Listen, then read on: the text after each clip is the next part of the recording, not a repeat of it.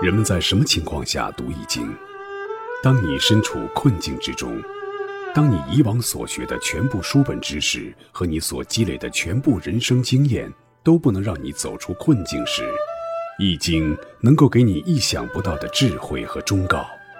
欢迎您收听由北京周易研究会创办人徐坤教授主讲的《六十四卦与人生》。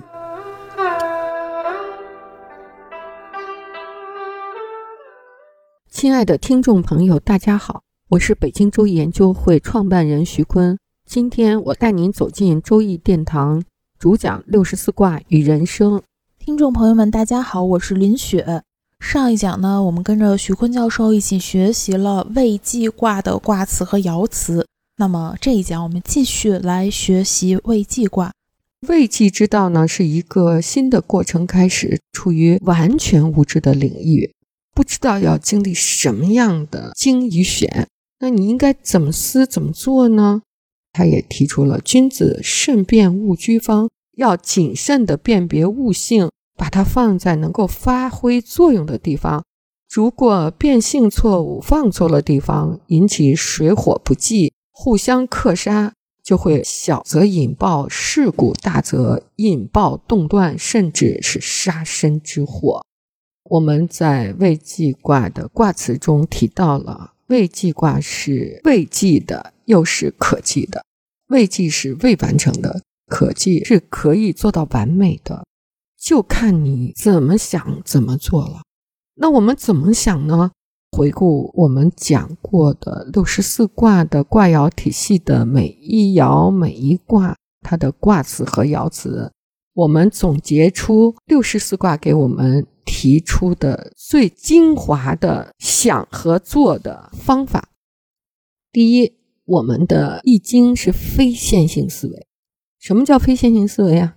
这个世界呢有两幅世界图景，一幅呢就是我们从小学到大学、研究生、博士生学的，亦或 MBA、EMBA 学的这个线性科学。什么叫线性科学啊？在此之前有此之故，我们提到过，下雨了，地湿了。都是因为水啊，这就找到了下雨和地湿两种现象的本质的原因，这就是线性科学。它有时间的先行后继性，并且呢，它是必然的，它可以重复的。那这个是经典的存在在大学的课堂上书本里。当我们走出大学课堂时，我们发现大量的事物是没有这种线性关系的，它们是共识性存在的。我们常举的这个例子啊，比如我们的手五个手指头，不能说是因为大拇哥在先，所以生出了小拇哥在后，它们是在进化过程中同序列存在的，叫共识性的现象。那怎么去认识呢？我们讲了《周易》给我们提供的思维方法，就是仿生描摹，掐取有效的节点，就有一个抓象的本领，把这个象提出来。就认识了你的对象，所以我们祖先呢就留下了十五种有效的节点体系。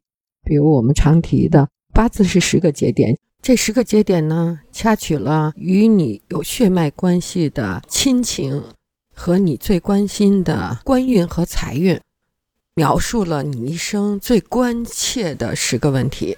奇门遁甲是一百零八个节点。奇门遁甲的这些节点呢，是从天时、地利、人和三个体系来描述你现在、过去和未来所处的状态。特别是咱们曾经提到那些有国家背景工作的这些科技工作者，他们在被追杀的时候，如果会奇门，他们就知道在哪儿藏身，他们可以脱险。这个对于在和平年代隐秘战线上作战的这些战士来讲是特别管用的啊！不同的术数有不同的探索复杂性的方法。所以奇门遁甲呢是探索巨系统复杂性的一种方法论，八字呢就是探索人的人格复杂性及人的命运的复杂性的一种节点体系。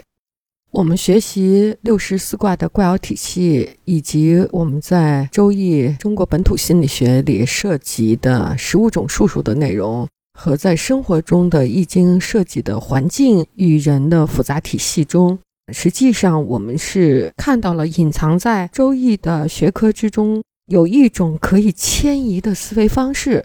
这种思维方式呢，正是我们处在未济阶段，在一个新的过程开始的时候，当我们处于完全未知的领域的时候，教会我们怎么去思索，怎么去工作。我们讲的线性科学呢，是简单的世界画面；非线性科学就是复杂性的世界画面。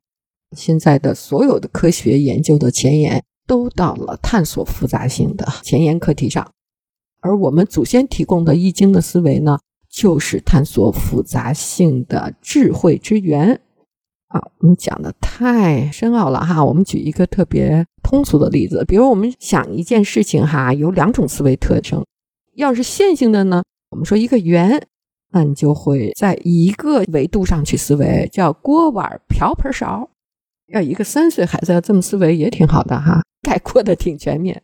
但是呢，如果这个三岁的孩子还会说出太阳是圆的、水珠是圆的、车轮是圆的，那他的思维属性就更好了。它是发散性的，它是多维度的，这就叫复杂的思维。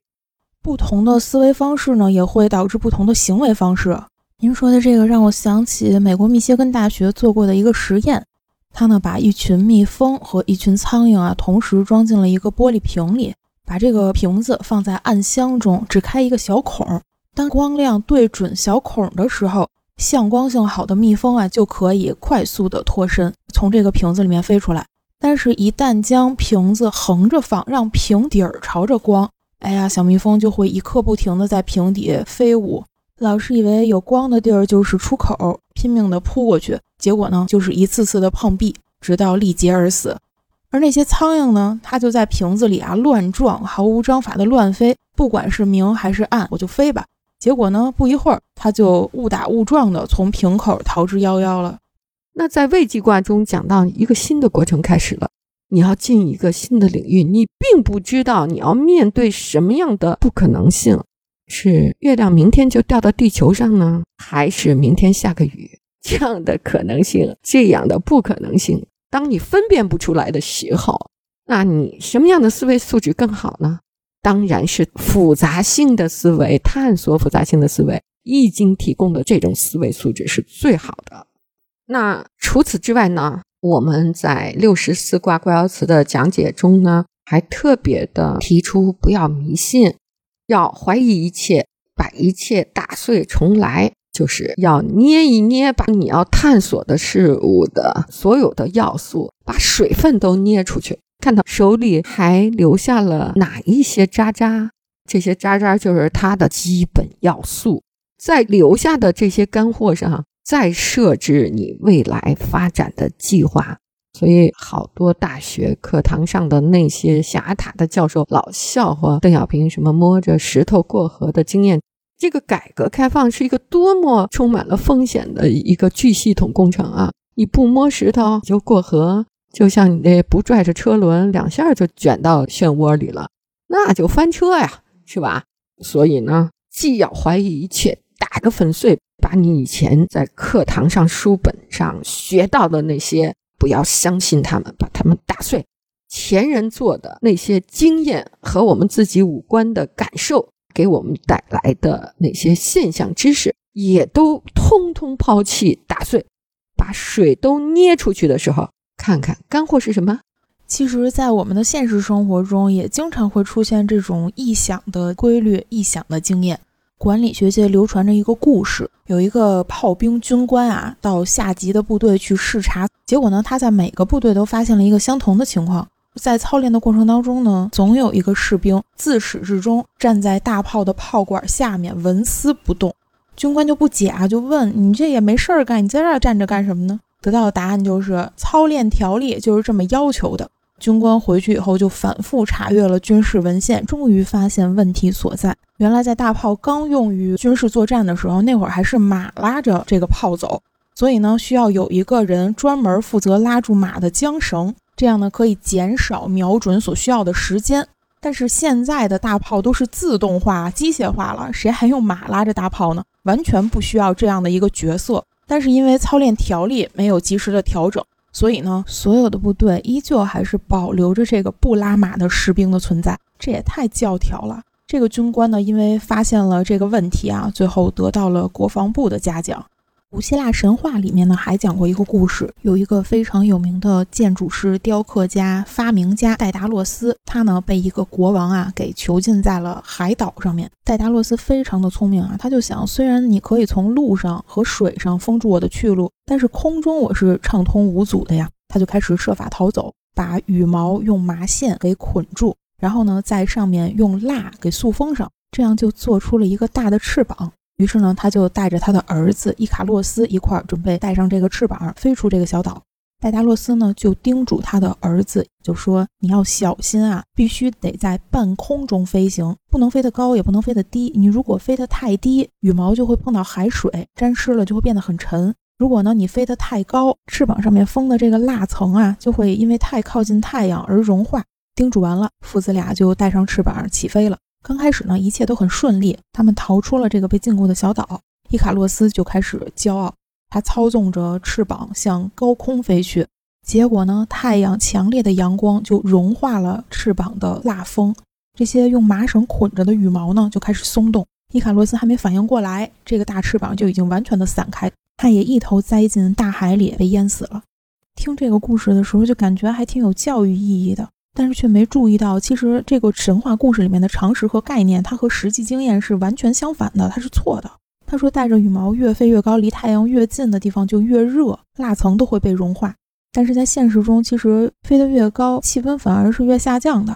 在零到十二千米的对流层里边，每上升一千米就要下降六度，到了平流层才开始缓慢的上升，超过五十五千米到达中间层的时候，又会急速的下降。可见啊，要是机械的按照前人的经验去做，其实也未必都是合理的。太过于依赖书本，依赖所谓的常识，其实反倒是束缚了自己的发展。那在我们六十四卦卦爻辞的讲解中，我们最强调的就是 to do anything。在未济卦设计的新征程、新起点、新的开始的时候，未来什么样，谁也不知道。那你就不要在你不知道的时候。盲人摸象似的做一个庞大的计划了，你就从脚下下一步台阶做什么？To do anything，就是我们要亲自去实践。比如我们说我们想做周易申请世界非物质文化遗产这件事，这是一个伟大的理想。那我们就开始与这个伟大的理想同行，我们就开始做，不管它多难，我们先把这一套申遗的节目讲明白。